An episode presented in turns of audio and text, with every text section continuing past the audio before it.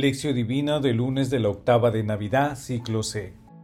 San Juan, apóstol y evangelista. Entonces entró también el otro discípulo, el que había llegado primero al sepulcro, vio y creyó. Juan capítulo 20, versículo 8. Oración inicial. Santo Espíritu de Dios, amor del Padre y del Hijo, ilumínanos con tus dones para que podamos comprender los tesoros de la sabiduría que Jesús nos quiere revelar en este día. Otórganos la gracia para meditar los misterios de la palabra y revélanos sus más íntimos secretos. Madre Santísima, intercede ante la Santísima Trinidad por nuestra petición.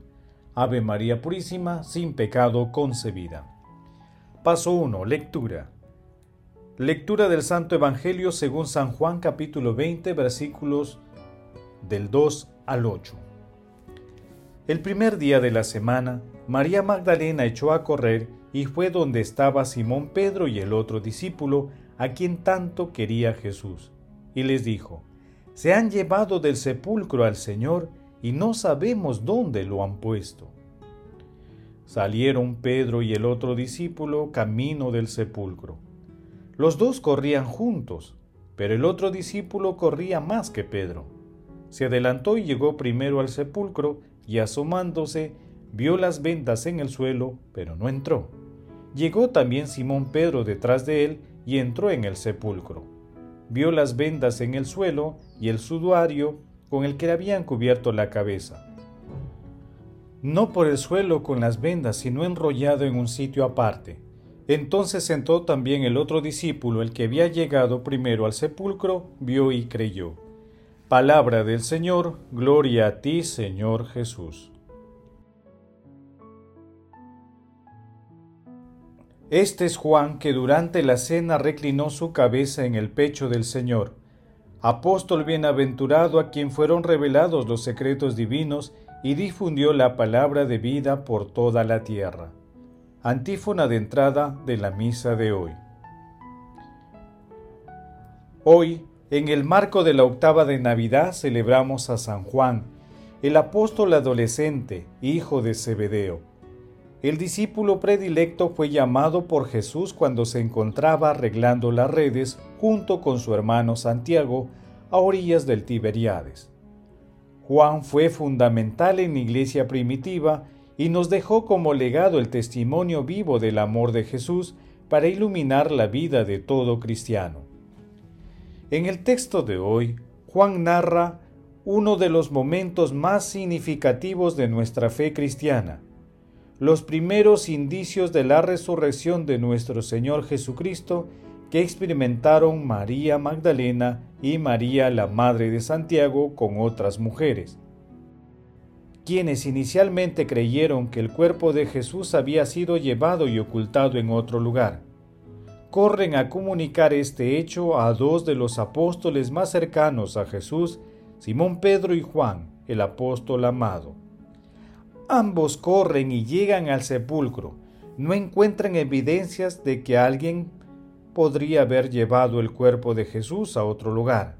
Se dan cuenta de que se trata de un hecho extraordinario y creen porque el mismo Jesús ya les había anticipado su resurrección gloriosa al tercer día.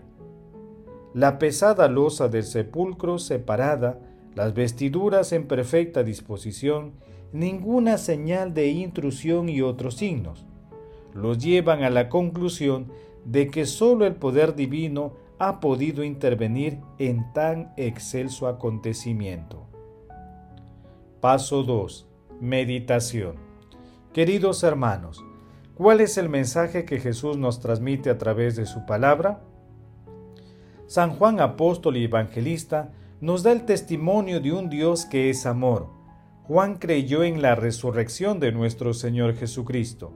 Cuando vio el sepulcro vacío, el signo que se extiende más allá de la experiencia humana y que traslada a la humanidad a un futuro de gozo eterno.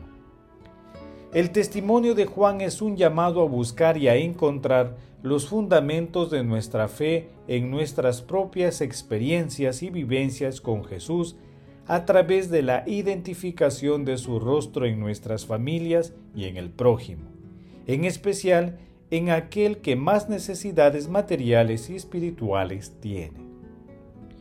Por ello, pidamos la intercesión de San Juan para que los adolescentes busquen y sigan con generosidad a nuestro Señor Jesucristo. Asimismo, para que todos recibamos, como Él lo hizo, a nuestra Santísima Madre en nuestros corazones. Hermanos, a la luz de la palabra respondamos, ¿le damos importancia al misterio fundamental de nuestra fe, que es la resurrección de nuestro Señor Jesucristo? Que las respuestas a esta pregunta con la ayuda del Espíritu Santo, nos ayuden a comprender los misterios del nacimiento, vida, muerte y resurrección de nuestro Señor Jesucristo. Jesús, María y José nos aman. Paso 3. Oración. Padre Eterno, que por medio del apóstol San Juan nos ha revelado las misteriosas profundidades de tu verbo, concédenos comprender con inteligencia y amor lo que Él ha, hecho resonar en nuestros oídos admirablemente.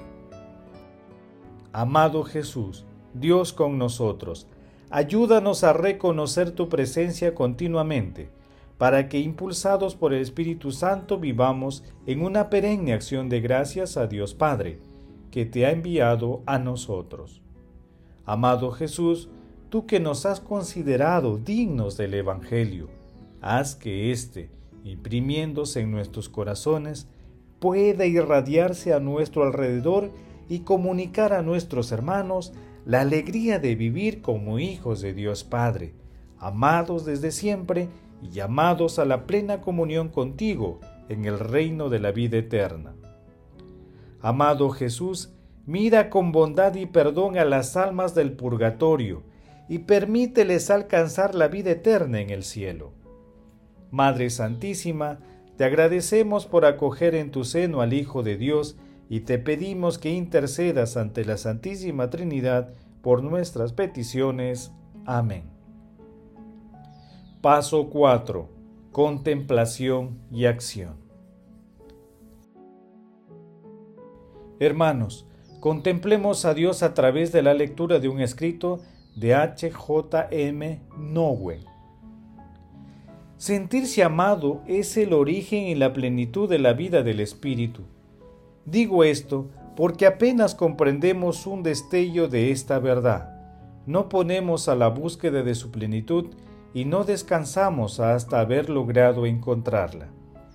Desde el momento en que reivindicamos la verdad de sentirnos amados, afrontamos la llamada a llegar a ser lo que somos.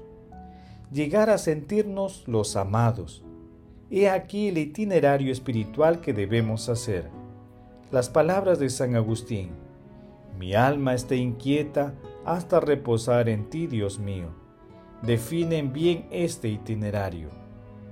Sé que el hecho de estar en la constante búsqueda de Dios, en continua atención por descubrir la plenitud del amor, con el deseo vehemente de llegar a la completa verdad, me dice que he sobrepasado algo de Dios del amor y de la verdad.